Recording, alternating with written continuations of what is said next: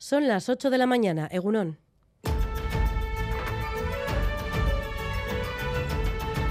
Crónica de Euskadi con Irache Martínez.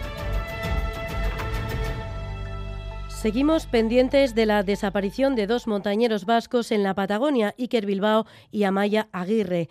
Este jueves fueron sorprendidos por una avalancha cuando descendían el pico Fitzroy entre Argentina y Chile. Un tercer montañero que iba con ellos y que sobrevivió a la luz fue quien dio la voz de alarma. Por el momento no se ha enviado ningún equipo de rescate a la zona debido a las malas condiciones meteorológicas y se espera que pueda reanudarse en las próximas horas o quizá días. La alcaldesa de Durango, localidad natal de Iker Bilbao, mandaba un mensaje de apoyo a la familia. Ima Garrastachu.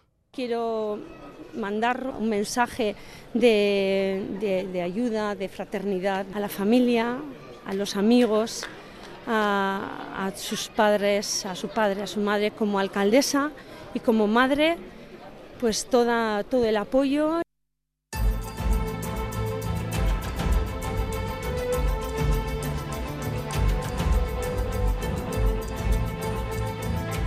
A partir de las 9 menos 20 de la mañana estará con nosotros Ima Garrastachu, alcaldesa de Durango, aquí en Crónica de Euskadi fin de semana, para conocer si ha habido alguna novedad en torno a este accidente de montaña. Por otro lado, continúa el debate en torno al centro de acogida de refugiados de Vitoria-Gasteiz. Ayer en Radio Euskadi, el gobierno español dejaba claro que, pese a las reticencias de las instituciones vascas, el proyecto sigue adelante porque la competencia es estatal.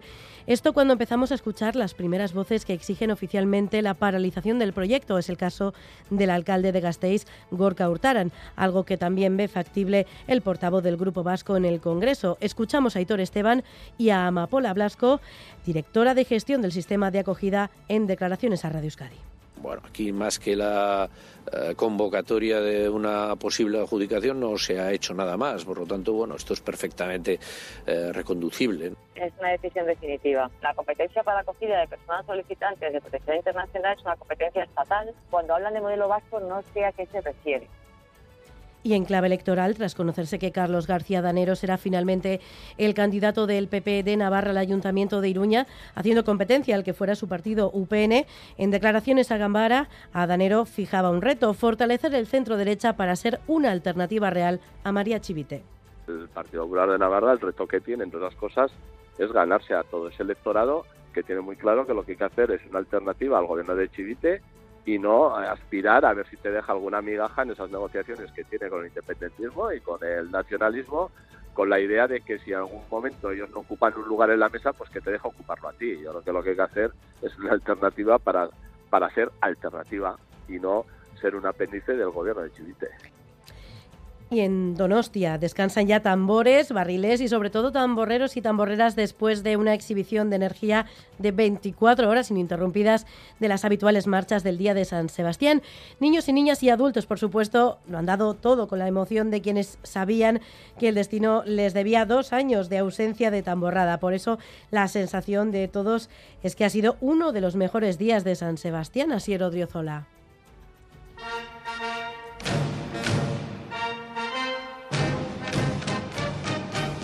Se notaba en las calles de Donostia, en las caras de ellos y ellas, incluso en el modo de golpear el tambor. Tras dos años de abstinencia, había ganas. La verdad es que había muchas ganas después de tanto tiempo sin tamborrar y bueno, pues todo, todo ha sido genial. El tiempo, las ganas, la energía y eso se nota mucho. Con las ganas que había, yo creo que ha sido volver a disfrutar otra vez la fiesta en su plenitud, ¿no? Con muchas ganas, ayer también nerviosos en la izada y hoy con muchas ganas de tocar en la tamborrada, de disfrutar del día y, y todo eso. Y si los mayores tenían ganas de tamborrada con 24 horas para tocar, los niños y niñas de los centros escolares Donostierras, con un par de horas para actuar, como no podía ser de otra manera, lo han dado todo. Bai, oso pozik. E, gainera ez du euria egiten, así que ondo. Urduria berrazten zaite, baina bazparekarri papera. E, ni buruz ikasten unta gero, nira mar izaten nion eta berri izan zen iguala. En el plano institucional, Javier García Cogorro, CEO de Viralgen, empresa dedicada a técnicas de terapia génica con sede en Donostia, recibía muy emocionado el galardón. Es un enorme privilegio para mí recibir este honor. La verdad es que cuesta trabajo sacar las palabras, pero llevo toda la semana con una emoción tremenda y esto es un, homenaje tremendo y estoy absolutamente encantado y feliz. Apagados ya los sonidos de tambores y barriles, Donostia descansa, como suele decirse, esperando a la próxima edición.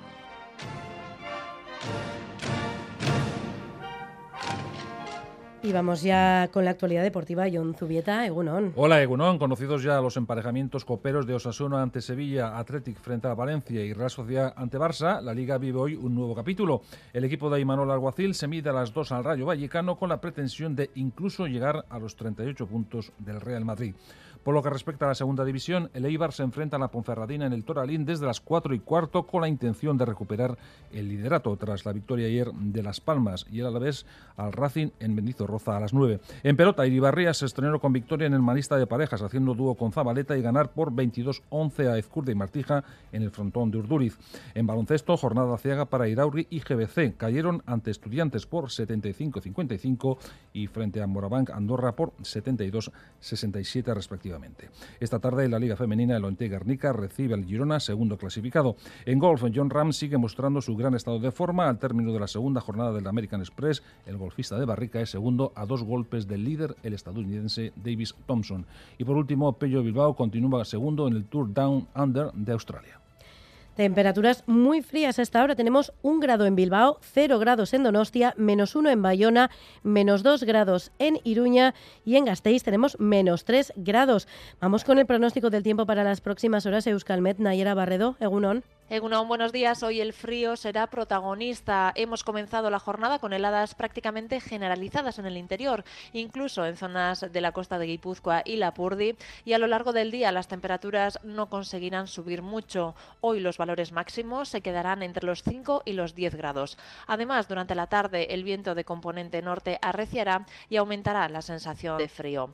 Por otro lado, durante la tarde aumentará también la nubosidad y esperamos algunas precipitaciones que serán en forma de nieve entre los 400 y los 600 metros. Incluso la cota podría bajar algo más a últimas horas. En cualquier caso, las precipitaciones no serán cuantiosas y además tenderán a remitir durante la noche. Por lo tanto, hoy será una jornada plenamente invernal con mucho frío y por la tarde también veremos algunos copos en zonas del interior. En carreteras, precaución a esta hora en la AP8 a la altura de Deva, sentido Bilbao, por la colisión entre un camión y un turismo que obstaculizan un carril. En el control técnico, Joseba Urruela, Jesús Malo y Asier Aparicio. Son las 8 y casi 8 minutos de la mañana. Seguimos. Crónica de Euskadi con Irache Martínez. Comenzamos mirando la Patagonia para conocer la última hora del accidente de montaña que mantiene desaparecidos a dos montañeros vascos desde este jueves. Son el Durangarra Iker Bilbao y la gasteiztarra Amaya Aguirre. Ambos fueron sorprendidos por una avalancha cuando descendían del pico Fitzroy entre Argentina y Chile. Un tercer montañero que iba con ellos y que sobrevivió a la luz fue quien dio la voz de alarma. Por el momento no se ha enviado ningún equipo de rescate a la zona debido a las malas condiciones eh, climatológicas. Se espera que pueda iniciarse estas tareas en las próximas horas o quizá dentro de unos días. Última hora desde Argentina, corresponsal en Buenos Aires, Iñaki Aramayo, Egunon. Los dos montañeros vascos, Iker Bilbao y Amaya Aguirre, continúan desaparecidos luego de que los sorprendiera una avalancha de nieve cuando descendían del pico Fitzroy en la Patagonia Argentina. De momento, los equipos de rescate no han podido salir en su búsqueda por las duras condiciones meteorológicas y lo peligroso del terreno. Voceros de la Comisión de Auxilio de El Chaltén dijeron que no hay esperanzas de encontrarlos con vida y que no existen actualmente condiciones de seguridad para enviar un equipo de rescate hasta que las mismas mejoren. Por su parte, las autoridades argentinas han informado que los equipos de rescate intentarán acceder al pico Fitzroy durante las próximas horas o días, si las condiciones meteorológicas lo permiten. Mientras tanto, desde la Federación Vasca de Montaña aseguraron que continúan en contacto permanente con las autoridades argentinas y españolas, esperando más información de otros grupos de montañeros que están descendiendo por la zona donde se ha producido el accidente y estudiando próximas decisiones. Junto a los dos desaparecidos se encontraba un tercer montañero, Josu Linaza, que logró salir con vida y dio la voz de alarma posteriormente. Los tres montañeros vascos se encontraban descendiendo del pico Fitzroy, una montaña de 3.405 metros ubicada en la frontera entre Argentina y Chile. Dentro de aproximadamente media hora hablaremos con la alcaldesa de Durango, localidad natal de Iker Bilbao, para conocer la última hora de, lo ocurrido, de este accidente de montaña. Y aquí en casa el gobierno vasco ha recomendado evitar las salidas al monte este fin de semana debido a la presencia de placas de hielo sobre la capa de nieve producidas por la combinación de las últimas precipitaciones caídas en forma de agua y la bajada brusca de las temperaturas. Amaya Zabala. Así es, y también desde Cruz Roja advierten de la peligrosidad de acudir al monte este fin de semana debido a las placas de hielo en la superficie de la nieve. Iraiz Echarri, director del Centro de Operaciones. Las bajas temperaturas en las cuales vamos a tener en los próximos días va a provocar que ese pequeño deshielo se va a convertir en, en lo que es en las horas eh, nocturnas hielo, ¿no? Tanto uh -huh. en la carretera eh, como bueno, en los sitios de tránsito por lo que recuerdan que solo se debe acudir al monte si fuese necesario y recomiendan seguir siempre los consejos del Gobierno vasco y los pronósticos de Euskalmet, así como ir debidamente equipado. Tener siempre depósito eh, a tope, eh, ir con cadenas por si acaso, eh, ropa de abrigo, llevar también pues un poco de víveres, ¿no? agua y demás. Entre los rescates, los más comunes, los siguientes. Son gente que ha, su ha sufrido algún pequeño percance en, en, en medios de, de, montaña, aunque sean montañas eh, bajas, y que por sus propios medios pues no puedan volver a acudir al, al, al punto de origen de partida o incluso a un servicio sanitario cercano. Pero eso sí aclara que dichos rescates suelen ser casos puntuales.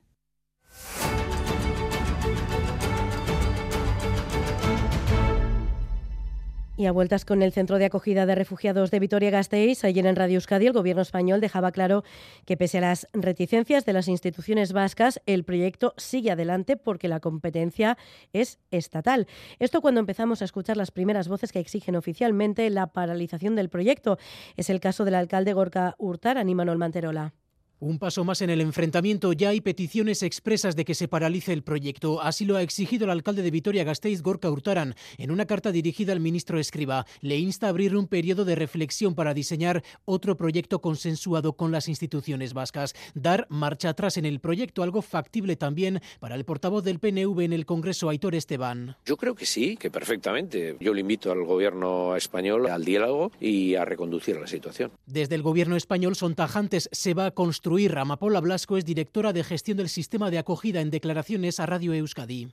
Es una decisión definitiva. Estábamos trabajando con diálogo y yo creo que eso es lo que se va a seguir haciendo. Blasco va más allá, rechaza los argumentos de las instituciones vascas. Estos centros no son guetos, llevan tiempo funcionando con éxito y Euskadi es la única que pone pegas y preguntada por el modelo vasco de acogida de refugiados. Hasta donde yo estoy no existe un modelo vasco. Lo que hay es un modelo estatal que lleva trabajando en Euskadi desde los años 90. Cuando hablan de modelo vasco no sé a qué se refiere. Desde el gobierno vasco insisten, hay un modelo vasco que funciona y no se puede decir lo mismo de los macrocentros. Xavier Legarreta es director de Migración y Asilo. Euskal ereduaren emaitzak badaukaguz, emaitza positiboak emoten dauzela. Makrozentroetatik nik ez daukat makrozentro referente bat non aldosten eskaini praktika on batzuk edo emaitza on batzuk. Ez dago. De momento el proyecto se encuentra en fase de licitación. El Gobierno de Navarra, por su parte, ha presentado un informe sobre el impacto que tiene la población migrante en la economía y demografía de la comunidad foral. Los datos son concluyentes. El impacto es positivo en todos los indicadores. Por ejemplo, por cada euro que Navarra invierte en servicios públicos para la población extranjera, la economía recibe dos, Ollane Arangoa. La economía navarra ha crecido un 4% en los últimos 10 años gracias a lo que aportan las personas migrantes. Supone un 0,5% anual del Producto Interior Bruto, según explica el economista José Moisés, uno de los autores del informe presentado por el Gobierno de Navarra. Por cada euro que la Comunidad Foral de Navarra invierte en los servicios para los inmigrantes, la economía de la Comunidad Foral de Navarra recibe dos. El informe concluye también que una mayor contratación de personas migrantes no repercute en más paro en la población autóctona ni hace que caigan los salarios. Sus condiciones laborales son más precarias, convirtiéndoles en más vulnerables. Sin embargo, según la socióloga Anabel Suso, no hay desequilibrios en la protección social. Son el 11,3% del total de las prestaciones que se dan en Navarra, el 1,7% de las pensiones con contributivas y el 7,8% de las pensiones no contributivas. Datos añade que se alejan mucho de ese 10,8% que suponen en la población navarra. La mayoría viven en zonas rurales, principalmente en la ribera, y aportan mano de obra al sector agrario y frenan el envejecimiento y la despoblación. Y seguimos en plena precampaña electoral. El nuevo fichaje del PP de Navarra, Carlos García Danero, aspirará al Ayuntamiento de Iruña sin dejar su escaño en Madrid. Su objetivo será frenar a UPN y sus pactos con los socialistas como alternativa a Chivite. Los populares vascos, por su parte, ya han presentado sus cabezas de lista para Bilbao y la Diputación de Vizcaya, Xavi Segovia. Tras hacerse público que Carlos García Danero será el candidato del Partido Popular de Navarra al Ayuntamiento de Iruña, dejaba claro que seguirá compatibilizando su puesto en el Congreso con el de alcalde si finalmente fuera elegido. Anoche en Gámbara aseguraba que el reto para los comicios del 28 de mayo será fortalecer el centro derecha para ser una alternativa real a María Chivite. El Partido Popular de Navarra, el reto que tiene, entre otras cosas, es ganarse a todo ese electorado que tiene muy claro que lo que hay que hacer es una alternativa al gobierno de Chivite y no aspirar a ver si te deja alguna migaja en esas negociaciones que tiene con el independentismo y con el nacionalismo, con la idea de que si en algún momento ellos no ocupan un lugar en la mesa, pues que te deja ocuparlo a ti. Yo creo que lo que hay que hacer es una alternativa para, para ser alternativa y no ser un apéndice del gobierno de Chivite. Asegura que a diferencia de UPN no harán pactos con el sanchismo, pero tratarán de sumar la mayor cantidad de votos del partido presidido por Javier Esparza. No, hombre, no, ¿cómo va a ser para restar? Eh, yo, lo que pretendo es hacer un proyecto político para toda aquella gente que entiende que tiene que tener fuerza al centro derecha que no quiere pactar con el sanchismo. Mientras el Partido Popular Vasco confirmaba a Esther Martínez como su cabeza de lista al Ayuntamiento de Bilbao y a Raquel González a diputada general de Vizcaya. El futbolista brasileño Dani Alves ha pasado su primera noche en la cárcel después de que la jueza le impusiera ayer prisión provisional sin fianza por una presunta agresión sexual. John Fernández Moore.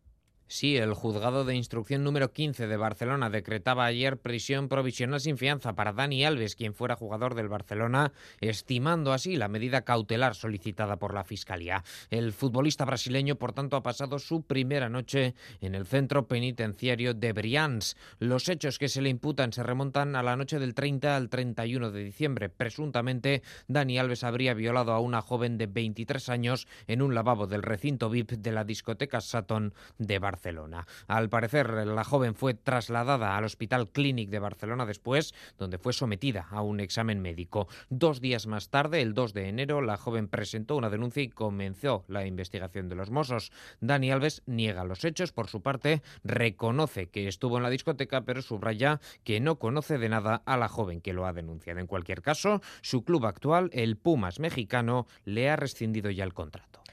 El periodista vasco Pablo González lleva casi un año encarcelado en Polonia acusado de espionaje. Este viernes hablaba el ministro español de Exteriores que afirmaba que no se encuentra incomunicado Isaro Baza. Sí, reiteraba el ministro de Asuntos Exteriores que el Ministerio y él mismo tienen presente la situación de Pablo González. El miércoles mismamente recibió la octava visita del cónsul español en Polonia. José Manuel Álvarez insistía con contundencia que se están cumpliendo todos sus derechos verifico que sus derechos fundamentales están siendo respetados y le puedo garantizar que están siendo respetados. Tiene asistencia consular, tenemos acceso a él. Como le digo, antes de ayer hemos estado reunidos con él durante una hora y media y lo hemos encontrado bien dentro de las circunstancias, evidentemente. Afirma que González se encuentra bien, que recibe visitas, pero asegura que los cargos que se le imputan son muy graves. Cuando ha solicitado libros, comunicación con familiares, se le han facilitado, ha tenido una abogada de oficio, conoce sus cargos y también le tengo que decir que los cargos son muy, muy graves. Sin embargo, el ministro no ha querido aclarar de qué se le acusa. Considera que toda persona detenida tiene presunción de inocencia y derecho a la intimidad, por lo que corresponde a los abogados de González informar sobre sus cargos. Desea al ministro que el juicio se produzca lo antes posible. Y Alemania ha aplazado la decisión sobre el envío de tanques a Ucrania a Neira Zabal. Alemania gana tiempo y se tomará unos días o incluso algunas semanas para decidir si desbloquea el envío de sus tanques Leopard 2 a Ucrania. El nuevo ministro de Defensa, Boris Pistorius, ha dejado claro que ahora la decisión está en manos del canciller Olaf Scholz.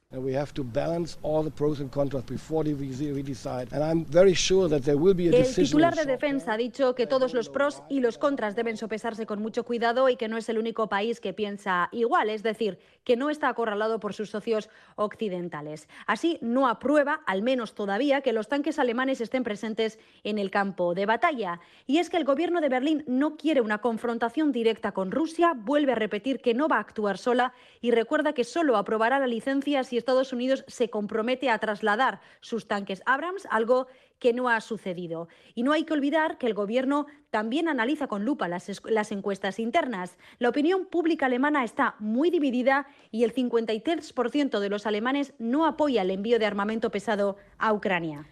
Volvemos ya con los deportes. John Zubiete, Egunon de nuevo. Hola, Egunon de nuevo. La Real Sociedad tiene ante sí el reto de la Copa del Rey ante el Barça en el Camp Nou, pero antes tiene cita este mediodía en Vallecas frente al Rayo, un rival siempre complicado en su feudo, especialmente y que Imanol Alguacil resaltaba en la previa creo que lo tienen muy, muy, muy, pero muy claro. Los equipos de Andoni siempre son muy competitivos y por encima jugando en Vallecas, o sea, nos van a exigir. Tienen jugadores eh, con un despliegue físico eh, importante, eh, aparte de los jugadores de arriba un centro del campo con muchísima calidad, dos laterales que le dan mucha profundidad y amplitud, los extremos y si metiéndose por dentro Álvaro por fuera eh, es una cosa a la que estamos eh, habituados. Eh, entonces, bueno, tenemos herramientas para salir tanto de una manera como de otra y luego también siempre tenemos el, el recurso de jugar en largo.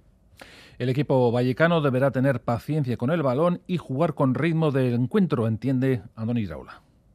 Bueno, más que por el, por el cansancio de la Real, que bueno, ellos están acostumbrados, llevan prácticamente toda la temporada jugando a este ritmo de partidos y tienen además una plantilla muy, muy amplia, eh, están acostumbrados a introducir dos, tres variaciones de, de, partido a partido, es porque nosotros eh, queremos jugar así, queremos jugar con ritmo, queremos que, bueno, que ellos no controlen el partido y dicten todo lo que pasa, que no sea solo el balón suyo y, que porque habrá momentos ¿eh? de escenarios de esos que ellos tengan el balón porque lo tienen mucho tiempo y nosotros tengamos que estar en un bloque más bajo, pero mm, vamos a intentar que sea el menor tiempo posible. Queremos que ellos también corran para atrás, que tengan que, que, preocuparse de nuestras transiciones, que haya momentos que incluso podemos jugar con balón controlado en campo contrario, sabiendo que va a ser complicado. Por lo que se refiere al Athletic, mañana recibe sin Geray a un Real Madrid renacido en la Copa tras eliminar al Villarreal. El jueves será el turno del Valencia en Mestalla, en el torneo del CAO. Yuri Berchiche y sus compañeros tienen en mente la eliminación del año pasado ante el mismo rival en semifinales. Sabíamos que cualquier rival eh, iba a ser eh, muy difícil, eh, había equipos muy muy buenos y bueno, es verdad que a mí me hubiera gustado jugar en Samamés, pero en este caso nos ha tocado enfrentarnos al Valencia afuera y sabemos de la, de, la, dificultad que conlleva eso. Tenemos en la cabeza la eliminatoria del año pasado, pero bueno, nosotros también vamos a ir con nuestras armas, tenemos buenas sensaciones y sabemos la ilusión que nos hace jugar siempre la Copa del Rey. Ya te digo, vamos a ir a, a por el partido a, a tope. Asimismo, Villalibre es noticia por su renovación. Pues una ilusión tremenda, ¿no? Al final eh, una renovación siempre es algo que trae muchas alegrías, pero siendo en el Athletic pues aún más, ¿no? Algo que aquí se vive mucho, eh, desde pequeños somos todos del Athletic y joder, es el sueño de todos. Ya son 11 años, 12, no sabría decirte en el club, con muchos altibajos, muchos momentos difíciles, pero bueno, al final eh, la decisión a tomar ha sido esta, yo creo que es lo mejor para mí, fin, el club también eh, pues muy agradecido por la confianza que me muestra el club y yo también pues con muchas ganas de demostrar y de seguir eh, avanzando y mejorando. Y por su parte, Osasuna tuvo más suerte en el sorteo, ya que su duelo ante el Sevilla será en el Sadar, motivo para que Yagoba Arrasate mostrara su satisfacción. La verdad es que estamos muy contentos, ¿no? Eh, teníamos una prioridad que era jugar en el Sadar y encantados, ¿no? De, de volver al Sadar en, en, un partido de Copa, ¿no? El rival sabíamos, eh, fuera quien fuese, que, que, iba a ser muy complicado, nos tocó el Sevilla, esperamos un, un partido igualado, pero bueno, entendemos que con nuestra gente, pues bueno, podemos hacer valer también, pues sacar nuestra mejor versión y con eso a ver si somos capaces de, de estar en semifinales, que, que, sería muy bonito. Sí, sí, la Copa tiene eso, ¿no? Que según vas avanzando de ronda, cada vez es más bonito. Y si toca jugar en casa, pues muchísimo más, ¿no? Me consta que la gente estaba mucho tiempo esperando este momento también. Ojalá retumbe el Sadar, lo necesitaremos también y ojalá el equipo también de pues bueno, eh, la versión que dio el otro día en Copa también, que, bueno, que al final es lo que queremos todos, ¿no? Eh, ser competitivos, jugar con nuestra afición e intentar estar en, semifinales, que sería algo grandioso. Y mañana domingo los rojillos se enfrentan al Elche en tierras ilicitanas. Por cierto, un resultado de primera división, Mallorca 1, Celta 0. Bajamos un peldaño para hablar de Leibar y a la vez los armeros se miden esta tarde a las 4 y cuarto a la Ponferradina en el Toralín con la idea de ganar y recuperar el liderato ahora en posesión de Las Palmas con 45 puntos tras su triunfo ayer ante el Mirandés. Además, el Alavés recibe un Racing que parece haber cogido la buena onda. Asier Cabeaga tiene más datos. Asier, Egunon. En el Toralín, el Eibar defiende el liderato ante la Ponfe, que ocupa puesto de descenso con 25 puntos. Los bercianos solo han logrado seis triunfos hasta la fecha y de ellos cuatro se han producido en casa. Para Garitano, la clave del partido pasa porque su equipo imprima un ritmo alto y tenga ambición en ser nosotros, ser el Eibar, apretar arriba, eh, intentar coger el balón para ir a atacar y ganar, que el partido tenga un ritmo alto, que busquemos la portería contraria, que seamos sólidos cuando nos tengamos que juntar, que dominemos todas las fases del juego, ¿no? La defensa en área, cuando tengamos que sufrir, que seguro que tengamos ratos que tengamos que sufrir y aprovechar pues todo el torrente ofensivo que tenemos nosotros cuando, cuando atacamos, el llegar con mucha gente, intentar hacer daño arriba. Garitano tendrá las bajas de Blanco, Leschuk, Akeche y Correa el partido a las 4 y cuarto. Y a las 9 de la noche, el Deportivo Alavés quiere seguir en puestos de playoff a costa del Racing, que se encuentra en puntos de descenso. Los albiazules ofrecieron el martes una buena imagen en Copa ante el Sevilla, pero en la Liga han perdido cinco de los últimos seis partidos. Luis García Plaza entiende que estamos en una fase decisiva de la competición y solicita más inspiración a los suyos, sobre todo en ataque. Lo que es importante es que ahora mismo, a partir de ahora, todo el mundo sume, sea titular o sea el suplente, y que todo el mundo aporte su granito. Creo que ahora les hablo con toda la gente de ataque, con todos. Cuando hablo de ataque no hablo puntas, hablo con todos los que juegan en ataque, que ya no nos vale con dar un 6 o un 7. Que todos tienen que dar un 6 o un 7, pero que cada partido tiene que ser un 9, un 10, el que nos meta un gol, el que nos dé un pase, el que nos dé una asistencia. Necesitamos un poquito más de inspiración de los de arriba, de ser más decisivos, porque es ahora lo que yo creo que nos va a permitir en estos, no sé, 8, 9, 10 partidos, eh, que son el meollo de toda la temporada. García Plaza tendrá la baja por sanción de Abcar, mientras que el último fichaje, Antonio Blanco, podría debutar como titular.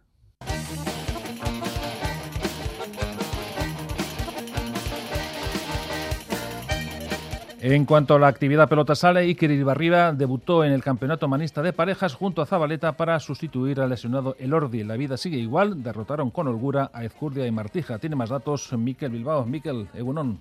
Egunon John, gran retorno para Iribarría al Parejas. El Darama que entraba por el Ordi hizo un buen partido y con Zabaleta dejaron el 11 a Ezcurdia y Martija en un duelo de 50 minutos y 456 pelotazos. En el arranque, Iribarría combinó aciertos y errores. En cuanto se ordenó un poco, el partido se fue hacia el lado de los ayer azules. Irribarria. Ba, bueno, ginez, azkenen E, Kosta zait igual pixka eta astea, e, belota oso bizi etortzen zen frontixen, da, eta bueno, Josebak erritmo handia jarri basiera, baina bueno, gero Joseak dik uste eta kiston partidu dindola, era bat dominatu eta, eta bueno, egizan ba, aukerak izan ditut eta gusta. En la zaga, Zabaleta volvió a demostrar su pegada, Martija no pudo pasar a Ribarría y el Darama acabó 12 tantos, 9 de aire y de esos nueve, seis de gancho. Es la octava victoria para Lordi y Zabaleta. Cuando se quedan Ezcuria y Martija, la pareja campeona en 2020 no tiene margen de error. Tiene que ganar cuatro de los cinco partidos que restan. Aún así, lo tienen complicado. Resignación en el discurso de Joseba Azcurdia. Pena egin ez da, zatik esperantza asko ginen, asko daukeu txapelketa honetan. Baina gauzak ez dira jatatzen nahi bezala, da hortxak biltza ez da burruko hortan, nahien, nahien. Eta gure lana seitzea da, e, saiatzea, eta astetik astea aukera bat gehiago daukeu, eta aukeroik aprobetxatu.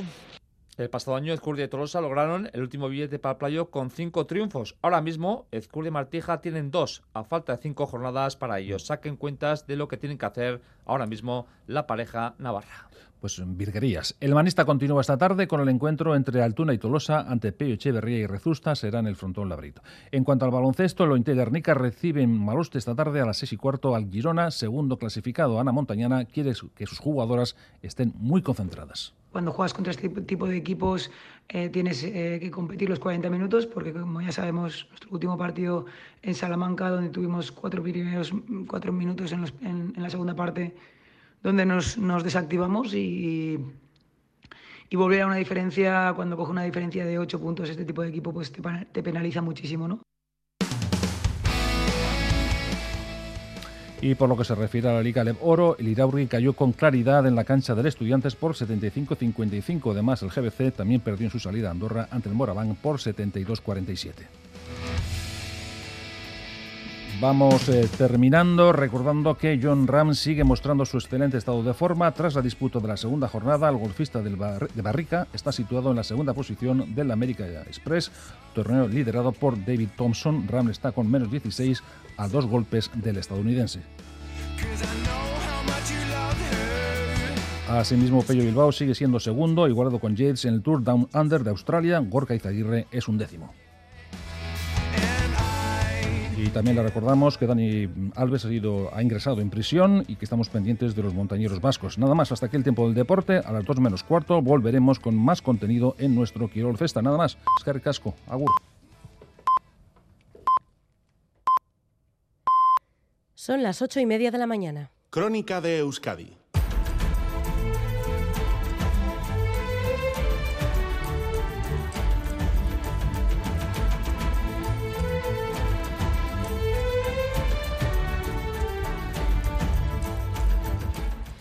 Tenemos temperaturas bastante frías a esta hora. Un grado en Bilbao, cero grados en Donostia, menos uno en Bayona, menos dos en Iruña y en Gasteiz, menos tres grados. Vamos a ampliar los detalles del pronóstico del tiempo. Euskalmet, Nayera Barredo, Egunon. Hola, Egunon. Eh, tenemos temperaturas eh, frías en nuestras capitales, pero ¿cuáles han sido las temperaturas más bajas que habéis registrado en Euskalmet en las últimas horas?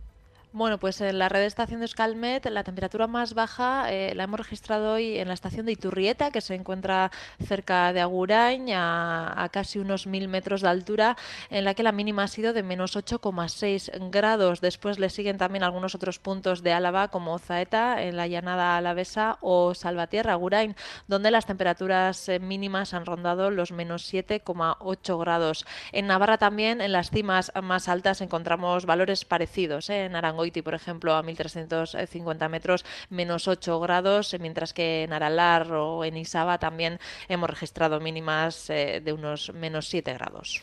Bueno, pues habrá que abrigarse para las próximas horas. ¿Qué tiempo nos espera? Efectivamente, sí, la verdad es que hoy el frío va a ser el claro protagonista. Esas heladas que se volverán a repetir a últimas horas de la jornada y temperaturas máximas que en las horas centrales del día eh, rondarán los 5 o 6 grados en puntos del interior, mientras que cerca de la costa no pasaremos de los 9 o los 10 grados. Además, sobre todo de cara a la tarde, eh, arreciará un poquito ese viento de componente norte que nos dejará una sensación aún de ambiente más frío y también esperamos eh, la llegada de más nubosidad. Poco a poco, a medida que avance la jornada, irán llegando más nubes eh, que dejarán algo de precipitación eh, a lo largo de la tarde. Así que con estas temperaturas tan bajas, la cota de nieve se situará pues en torno a los 400, eh, 600 metros, dependiendo de la zona. Así que en muchos puntos del interior, aunque las precipitaciones no van a ser cuantiosas, van a ser bastante escasas, sí que a lo largo de la tarde podremos ver nevar. Bueno, pues tendremos que seguir atentos a ese pronóstico, a las previsiones a las próximas horas. Es que ricas con Ayara. Sue, Yagur. En carreteras, eh, el Departamento de Seguridad continúa pidiendo precaución en la AP8 a la altura de Deva, sentido Bilbao, por la colisión que se ha registrado entre un camión y un turismo. Según informa el Departamento de Seguridad, ya han retirado el camión, pero la furgoneta continúa aún obstaculizando uno de los carriles. La conductora de la furgoneta ha resultado herida. Euskadi ha liderado la recuperación del turismo en 2022, gracias al trabajo de todo un sector que es referencia en sostenibilidad y competitividad. Mostraremos nuestra variada oferta y nuestra gastronomía en un stand en Fitur, del 18 al 22 de enero en Madrid. Nos vemos en Euskadi, nos vemos en Fitur. Departamento de Turismo, Comercio y Consumo. Gobierno Vasco. Euskadi. Bien común en el programa líder de los lunes. Mucha suerte a todos y que gane el mejor. Una prueba nueva. ¿Te has enterado de lo que acaba de decir Lur? Con unas normas muy sencillas. Oyane, ¿qué estabas tocando ahora mismo? La plataforma. No se puede. Último aviso. No, no, no, no, no, no. Para, para, para. El Conquistador del Caribe, episodio 2. No podéis tocar el bidón. Cuidado. Este lunes por la noche en ETV2. Premio Marcelo Gangoiti. Más de 25 años apoyando el desarrollo de la pequeña y mediana empresa de la margen izquierda y de todo el País Vasco. Musquiz 27 de enero. De la mano de EITB. Suma ahorro en Eroski. Ahorra hasta un 35% respecto a otras marcas con los más de 800 productos el mejor precio. Y para que ahorrar sea aún más fácil, te mostramos un carro completo de más de 40 productos por menos de 70 euros, con el que además comerás saludable. Sigue sumando ahorro. Eroski contigo. 688-840-840, el número de WhatsApp de Radio Euskadi. 688-840-840. Participa. A esta hora, como siempre, repasamos las noticias más importantes que nos dejaba la semana. Hoy el flashback llega de la mano de Perú Arregui.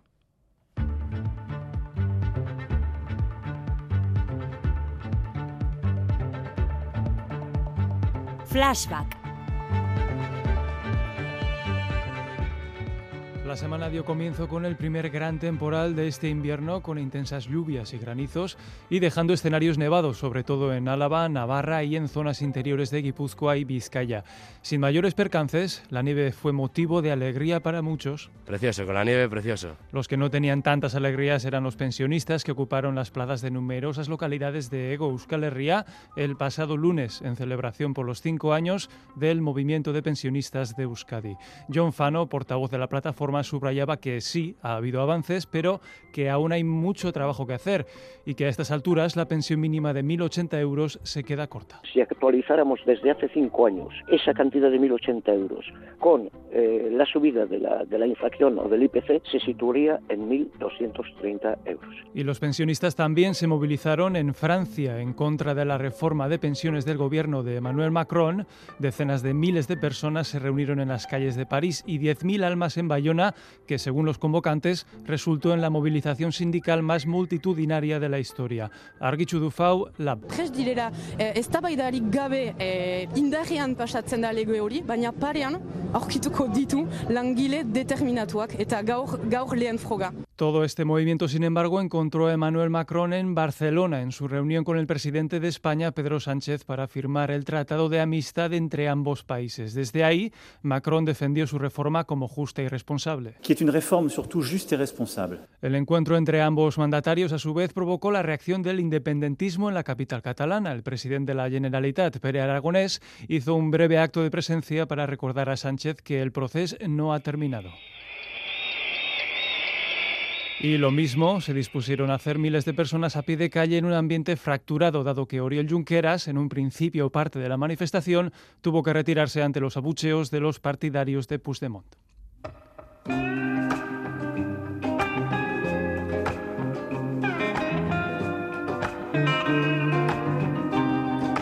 Al inicio de la semana se supo de la licitación en Vitoria-Gasteiz del proyecto del Centro de Acogida Internacional de Refugiados por parte del Ejecutivo español, que se ubicaría en la antigua residencia Arana.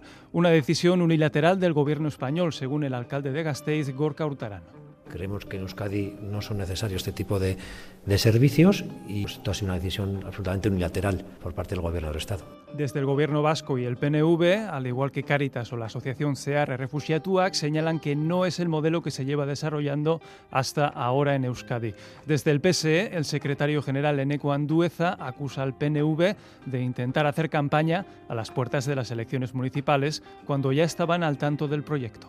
Tanto el Endacari como la consejera tenían conocimiento de este proyecto desde hace meses. Lo conocían perfectamente y hasta la fecha no han abierto la boca. Cosa que han refutado los gelzales señalando que nadie les comunicó el proyecto en detalle. El delegado del gobierno español en Euskadi, Denis Ichaso, por su parte ha instado a retomar la cooperación y la comunicación. Y la ley antiaborto de Vox en la comunidad de Castilla y León ha tenido también su oleada de reacciones esta semana. Irene Montero, ministra de Igualdad. La competencia de las comunidades autónomas no puede contravenir la ley de interrupción voluntaria del embarazo. El Consejo de Ministros aprobó el martes un requerimiento de incompetencia por vulneración de la ley de aborto que defiende el derecho a la interrupción voluntaria del embarazo. Desde el PP, Alfonso Fernández Mañueco, presidente de la Junta de Castilla y León, señala que no se obligará a nada ni a los médicos ni a las mujeres embarazadas puede derivar en coacciones a la mujer embarazada. Y por tanto, la Junta de Castilla y León ni las va a promover ni las va a amparar.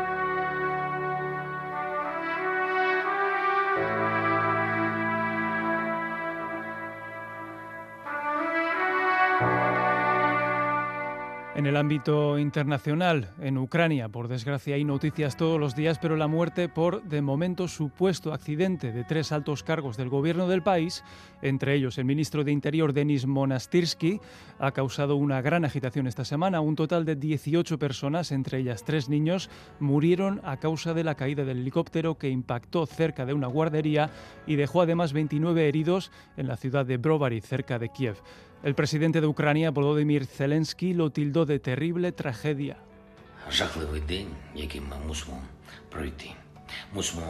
Y confirmó una investigación criminal para esclarecer lo sucedido. Y casi al otro lado del planeta,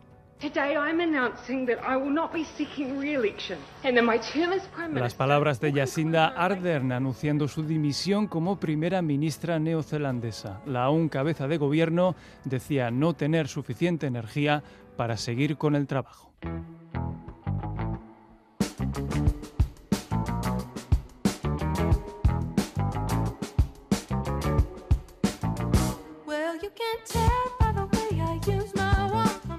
Y en el ámbito cultural, esta semana ha destacado, entre otros titulares, la conmemoración del escultor Eduardo Chillida por los 100 años desde su nacimiento que se cumplirán de aquí a un año. La fundación que lleva su nombre prepara una programación conmemorativa que se desarrollará a partir de esta primavera y hasta el año 2025. El Museo Chillida Alecu ha estrenado página web esta semana y también se realizará un documental sobre la historia del caserío Zabalaga dirigido por la cineasta Arancha Aguirre.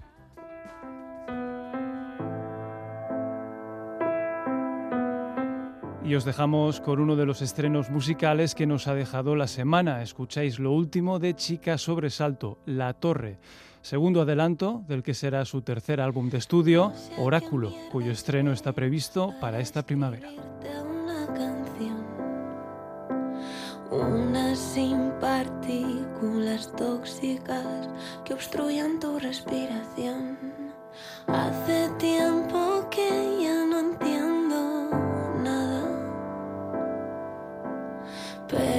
sí que sé que por karma te toca alguien mejor.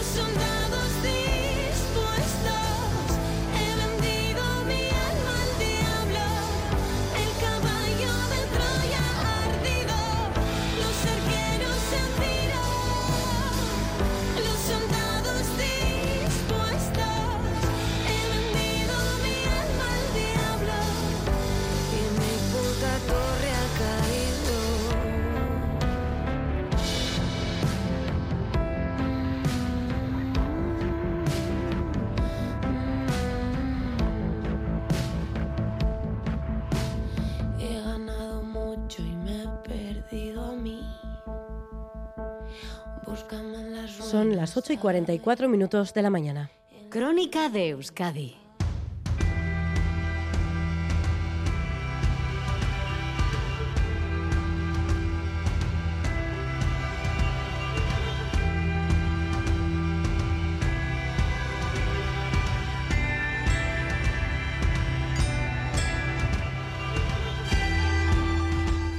Tal y como les estamos contando, seguimos pendientes de la desaparición de dos montañeros vascos en la Patagonia, el durangués Iker Bilbao y la gasteiztarra Amaya Aguirre. Este jueves fueron sorprendidos por una avalancha cuando descendían el pico Fitzroy entre Argentina y Chile. Un tercer montañero que iba con ellos y que ha sobrevivido a la luz ha sido quien eh, daba la voz de alarma. Por el momento no se ha enviado ningún equipo de rescate a la zona debido a las malas eh, condiciones eh, climatológicas y se espera que la búsqueda pueda comenzar en las próximas horas o quizá días. Vamos a saludar ya a Ima Garrastachu, alcaldesa de Durango. Egunon. Egunon, bye. ¿Qué noticias les llegan desde la Patagonia? Bueno, pues eh, prácticamente lo mismo que has comentado ahora. Nosotros estamos siguiendo con muchísima atención todas las noticias que nos van llegando desde allí, pero tristemente, pues bueno, los equipos de rescate todavía al parecer no han podido salir por las inclemencias del tiempo. Y yo, y en nombre del gobierno de, Durango y creo que de todos los durangueses y duranguesas, si queremos trasladar pues bueno, toda nuestra fuerza y apoyo a la familia y a los amigos de, de Iker como Durangués y, Amaya, como no, eh, en estos momentos tan difíciles. Por tanto, no les han trasladado eh, ninguna noticia sobre las labores de rescate, entiendo. No, no, bueno, a nosotros nos está llegando, bueno, las noticias mm, como, como a vosotros, que en este momento la situación climatológica es mala y que, y que de momento yo las últimas noticias que tengo es que todavía no han podido salir en su busca. Y que Bilbao es eh, de Durango, eh, usted está en contacto, entiendo, con, con su familia. Bueno, de momento no, no nos hemos puesto en contacto. Entiendo que son unos momentos muy difíciles para, para la familia que ellos están eh, en contacto con, buscan aquellas autoridades que, les pueden ayudar a traer noticias eh, más directas desde, desde Argentina. Y, pero bueno, si seguimos un poco en directo todo lo que lo que está sucediendo y, y nos pondremos en el momento oportuno nos pondremos en contacto con la familia como no. Entiendo que la noticia de este accidente pues ha afectado eh, bueno, ha impactado eh, a todo Durango y también entiendo que personalmente a usted, porque conoce, conoce a, a Iker. Bueno, mm, no, yo personalmente de, de niños, de joven, sí mm. le conocí. Eh, bueno, eh, mi, es eh, de la cuadrilla de, de mi hija, es de la misma edad. Aunque no lo fuese, es una, es una edad que siempre te planteas, ¿no? 29 años, toda una vida por delante y por eso seguimos bueno pues eh, con esa atención no todas las noticias que nos van llegando desde allí aunque tristemente pues no son muy alentadoras. Sí. bueno pues esperemos que en las próximas horas eh, podamos tener eh, buenas noticias y bueno, seguiremos muy pendientes de este asunto. Eh, realmente teníamos prevista esta entrevista con usted eh, por otros eh, motivos, pero le agradecemos que, que nos haya atendido también eh, en relación a este asunto que bueno que, que, tristemente tenemos que tenemos que contar. Em, si le parece, vamos a hablar ya del tema que teníamos planteada para, para uh -huh. esta entrevista, porque en Durango hoy, sábado, se rinde homenaje a las represaliadas de la antigua cárcel de mujeres de la Villa. Esta cárcel fue una de las cinco prisiones para mujeres que hubo en Euskadi. En el acto de hoy participan diversas asociaciones memorialistas y feministas, pero está organizado por el ayuntamiento. Eh, eh, si le parece, alcaldesa, vamos a escuchar eh, dos testimonios. Uno de Durne Gorosarri, que habla de su madre, Vicenta Garnica, que pasó por esta cárcel, y el relato también de Esperanza, que también recuerda a su tía Mari, Mar Zubiate y Gartúa. Trasladaban de, de Orue a Durango y nos pusimos contentos porque le podíamos ayudar, pues llevándole la comida todos los días. Pues yo no sé lo que me ponía mi mamá, yo sé que me siempre la comida y una botella de leche de cuartillo y medio, eso no le faltaba a mí, todos los días. ¿En Durango tu ama seguía durmiendo en el suelo? Pues claro, claro que sí. Tenía el colchón de, de las hojas de maíz. Mi tía Mari por haber dicho que estaban en el lavadero y, dijeron que habían fusilado los rojos a cinco y dijo, pues vete a Juan y Donostiara. Egunero, cambio y vete gente eh, fusiletando ahí.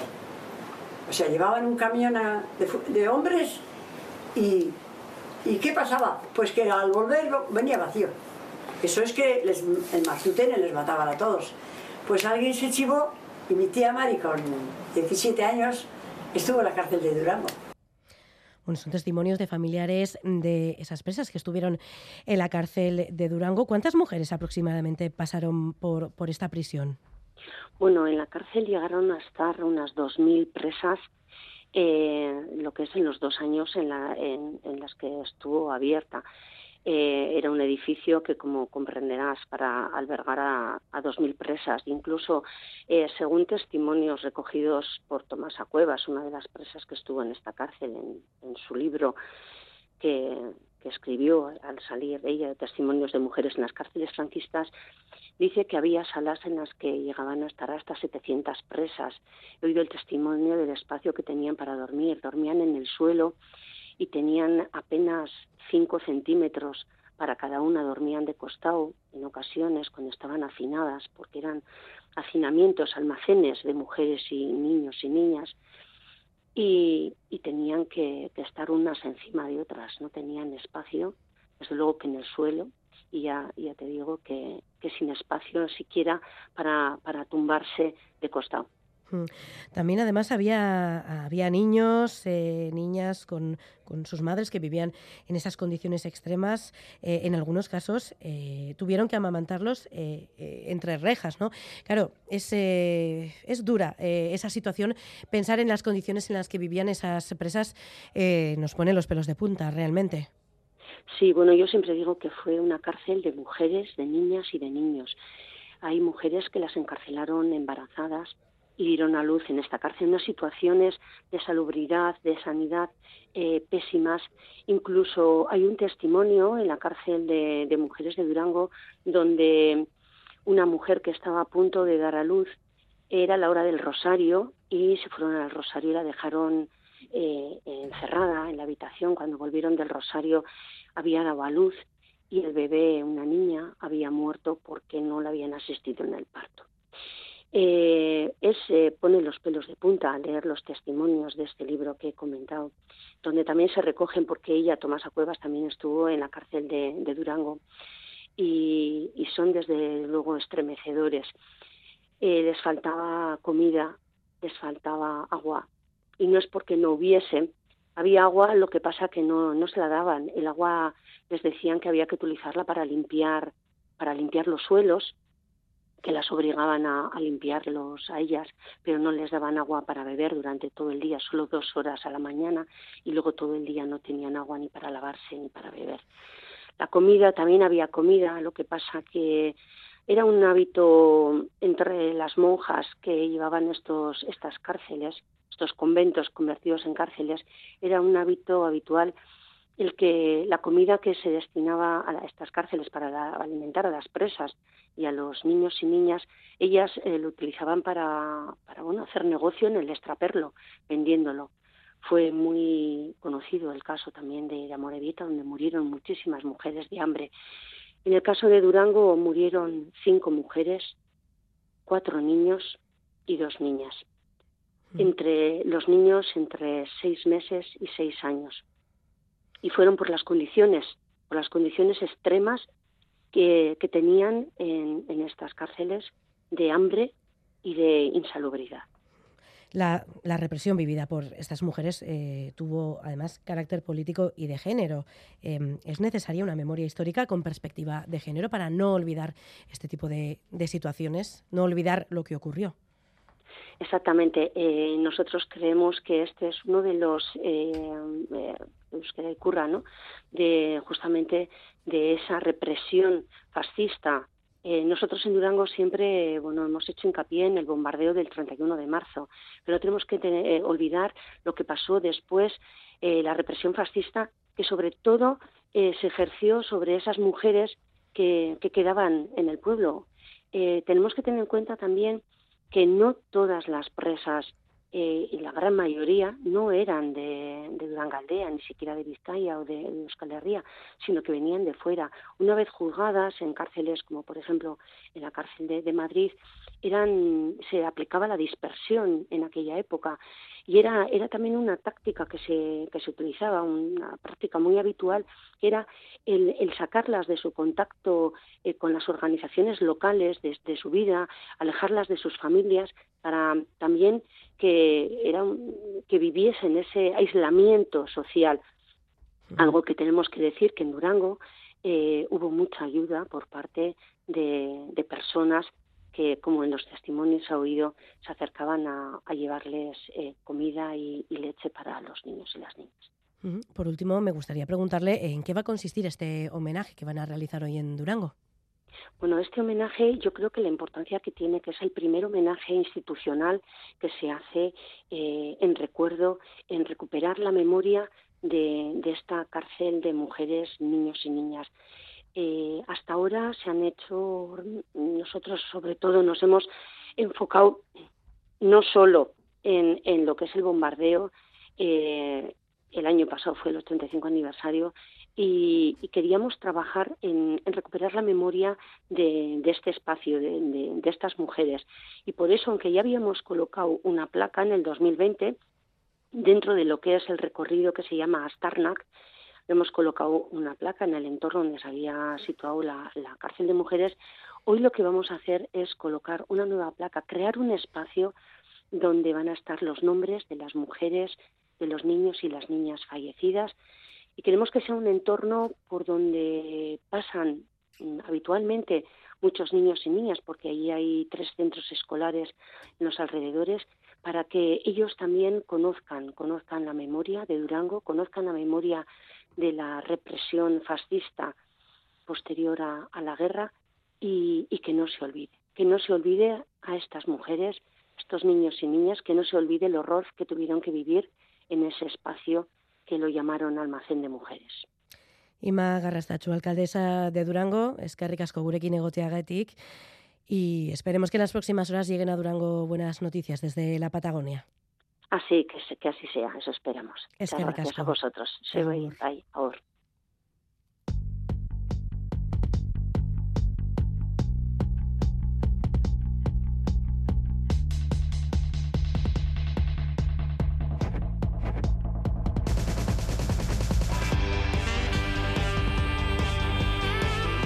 Y esta noche concierto de Doctor Deseo en el Café Anchoquia de Bilbao. Les dejamos con Maqueto en Iraulza hasta las 9 de la mañana.